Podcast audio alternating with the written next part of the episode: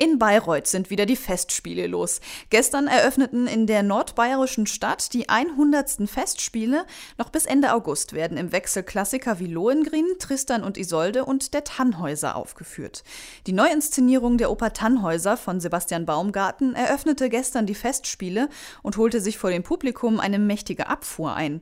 Warum das Stück regelrecht ausgebuht wurde und ob man in Bayreuth eigentlich selbst etwas von diesem hochkulturellen Festival mitbekommt und wie das Jubiläum begangen wird, klären wir heute mit Peter Emmerich, Sprecher der Bayreuther Festspiele. Einen schönen guten Tag, Herr Emmerich. Guten Tag. Herr Emmerich, es ist das 100. Jubiläum der Festspiele. Wurde das denn besonders zelebriert? Eigentlich nicht. Wissen Sie, diese Jubiläen sind ja irgendetwas Vertracktes.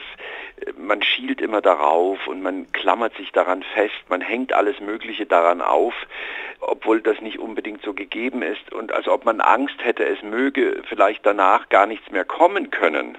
Wir haben uns dafür entschieden, diese hundertsten Festspiele durchaus wahrzunehmen.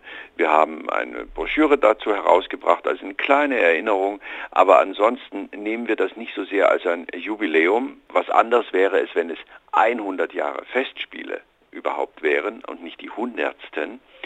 Das ist für uns dann doch mehr die Zähleinheit und die Festspielleitung ist eh so angetreten, dass sie mehr nach vorn schaut und weniger nach hinten, dass man es registriert, aber nicht zelebriert.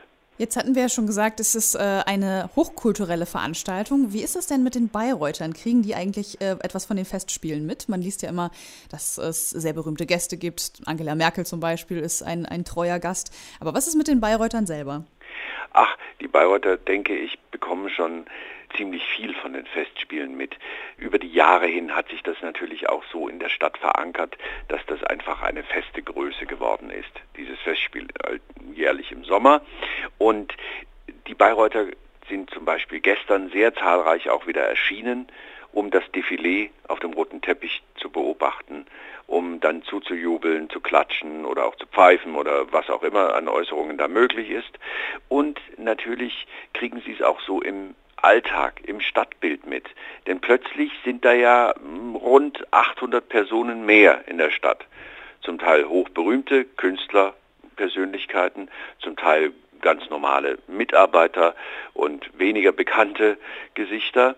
Ja, und all diese bewegen sich ja auch häufig, wenn sie frei haben, durch die Stadt, und sitzen in Cafés, gehen einkaufen und dann gibt es dann immer sehr schöne Geschichten so, die man dann gelegentlich mal hört. Äh, da war der da und der hat das gekauft und so. Und ja, das gehört für die Bayreuther dann in diesen fünf Wochen so richtig zum Alltag. Aber die Bayreuther bekommen die Festspiele, denke ich, hautnah und richtig live, vor allem dadurch mit, dass wir seit vier Jahren jetzt mittlerweile eine Public Viewing Veranstaltung haben, die dieses Jahr am 14. August sein wird und in Lohengrin live aus dem Festspielhaus auf eine richtige, schöne Großbildleinwand übertragen wird.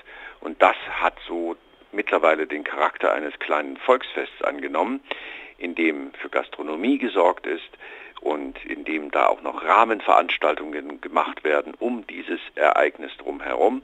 Und die Bayreuther nutzen das sehr, sehr intensiv und sehr gern, bringen auch gleich noch ihre Besucher mit, bringen vielleicht auch noch Leute aus der Region mit und es kommen ja auch Leute von außerhalb dazu, sodass wir hoffen, auch in diesem Jahr, so der Wettergott gnädig ist, vielleicht wieder so an die 30.000, 40.000 Besucher haben können. Die Premiere der neuen Tannhäuser-Inszenierung wurde ja äh, mit sehr ja, durchwachsenen Reaktionen aufgenommen. Woran lag das? War äh, die Inszenierung vielleicht zu modern für Bayreuth?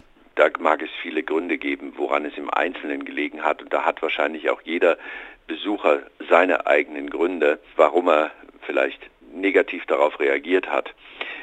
Was die Leute erwarten konnten, war im Vorfeld ja in Teilen wenigstens schon bekannt geworden.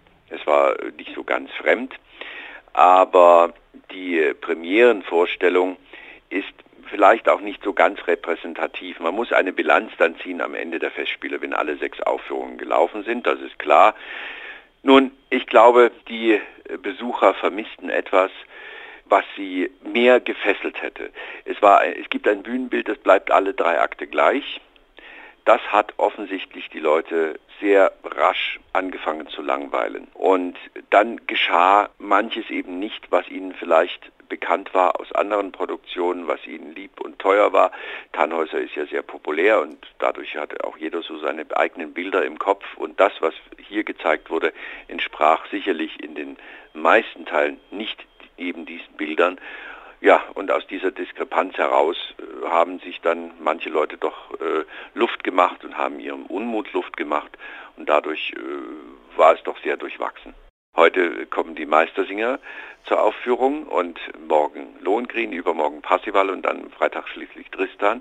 Da muss man sehen, wie da die Reaktionen sind. Dadurch, dass es aber Inszenierungen sind, die äh, weithin bekannt sind, dass äh, dadurch, dass sie auch zum Teil in DVD-Form vorliegen, ist es natürlich nicht so, dass die Zuschauer da jetzt ganz große Überraschungen zu erwarten hätten. Das sagt Peter Emmerich. Er ist Sprecher der Bayreuther Festspiele und hat mit uns über das 100. Jubiläum und die etwas verschmähte Premiere des Tannhäusers auf den Festspielen gesprochen. Ein vielen Dank dafür. Ich danke auch.